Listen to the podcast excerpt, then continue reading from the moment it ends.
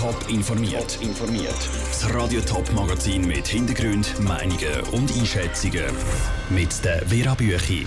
Welche Mittel im Bund noch bleiben, um acht Schweizer Bürger aus der Türkei rauszuholen und was die Spezialisten am Rheinfall machen, damit es beim Feuerwerk keinen Zwischenfall gibt. Das sind zwei von den Themen im Top informiert. Es ist noch keine zwei Wochen her. Der türkische Botschafter in der Schweiz hat Mitte Juli versprochen, dass sieben türkisch-schweizerische Doppelbürger, die monatelang nicht aus der Türkei haben raus dürfen, schon bald in die Schweiz kommen. Endlich, nach monatelangem Hin und Her, dürfen sie endlich gehen, hat man gemeint. Jetzt ist nämlich klar, das ist bis jetzt nicht passiert.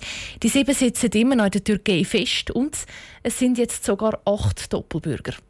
Was kann die Schweiz noch machen, dass die zurück in die Schweiz kommen können? Peter Hanselmann. Mitte Juli hat der türkische Botschafter in der Schweiz gesagt, sobald der Ausnahmezustand in der Türkei aufgehoben sei, können die Doppelbürger ausreisen. Der Ausnahmezustand der ist am 19. Juli, also vor zwölf Tagen, aufgehoben worden. Für Doppelbürger gilt aber immer noch ein Ausreisestopp. Das sei eine sehr schwierige Situation, sagt CVP-Nationalrätin und Präsidentin der Außenpolitischen Kommission, Elisabeth Schneider-Schneider was die diplomatischen Beziehungen zwischen der Schweiz und der Türkei auf Probe stellt. Und ich bin überzeugt, dass die Diplomatie, die schweizerische, alles daran setzt, um die Doppelbürger in die Schweiz zurückzuholen zu können. Offenbar aber hat die Diplomatie nicht gegriffen. Es ist ja so gerne noch eine Person dazugekommen.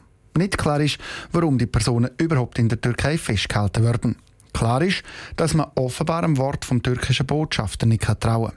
Das sei enttäuschend, sagt FDP-Nationalrätin und Mitglied der Außenpolitischen Kommission Christen Markwalder. Ich glaube, es gilt schon unter Staaten nach wie vor auch ein äh, Wort halten, also dass wenn man etwas zugesteht, dass man sich auch entsprechend daran halten. Weil sonst haben wir äh, noch eine kompliziertere und konfusere Welt. Auch wenn in letzter Zeit das Gefühl könnte entstehen, dass die Türkei in der Schweiz macht, was sie will, glaubt man den Schlagzeilen, dann spioniert sie da zum Beispiel, probiert Leute zu entführen, nimmt Einfluss auf Moscheen und unterwandert Schulen, bleibe nur der diplomatische Weg. Ja, es gilt immer zuerst die vernünftigen Lösungen auszuschöpfen, bevor man auf andere Ideen kommt andere Ideen, wirtschaftlich Druck zu machen oder sogar Spezialeinheiten schicken, um die Doppelbürger zurückzuholen.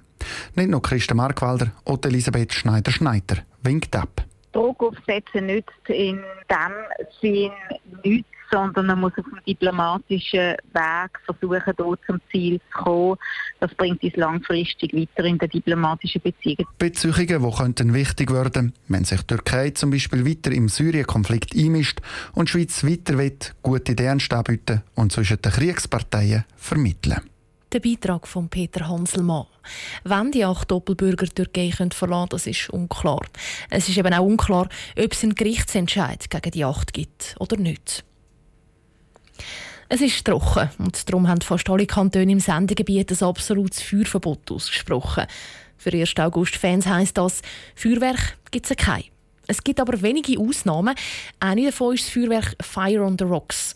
Das wird heute Abend, wie immer am Vorabend vom 1. August, zu Neuhausen über dem Rheinfall gezündet. Tabia Fono ist bei den Vorbereitungen vom Feuerwerk zuschauen.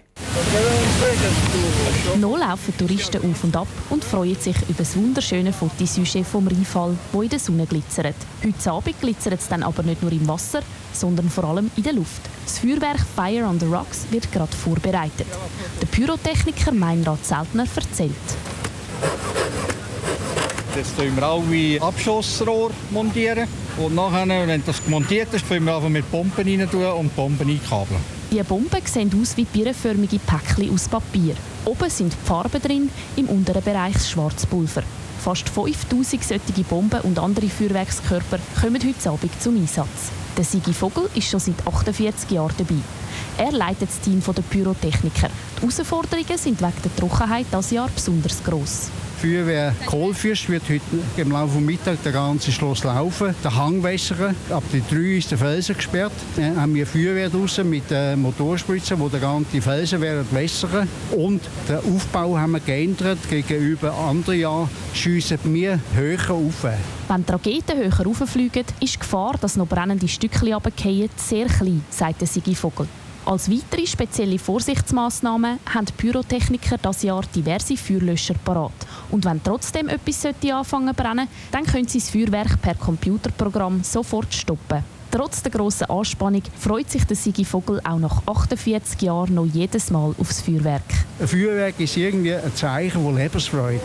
Und wenn ich keine Freude mehr habe am Feuerwerk, dann höre ich auf und zwar schlagartig. Ich freue mich, es ist eine Angespanntheit, auch nach so vielen Jahren noch. Aber sobald der erste Schuss da oben ist, dann ist es wie, wenn man mir etwa 20 Kilo ab dem Rücken nimmt. Und mit seiner Arbeit erfreut der Sigi Vogel auch ganz viele Anwohner. So wie die Frau, die das Feuerwerk von Schaffhausen aus will geniessen will. Es ist halt immer eines der schönsten Feuerwerke hier umeinander. Es ist schon lässig, dass es wenigstens eins hat. Ein Beitrag von der Tabea Fono. Das Feuerwerk Fire on the Rocks geht am Viertel vor 10 Uhr los. Die Organisatoren rechnen mit besonders vielen Besuchern.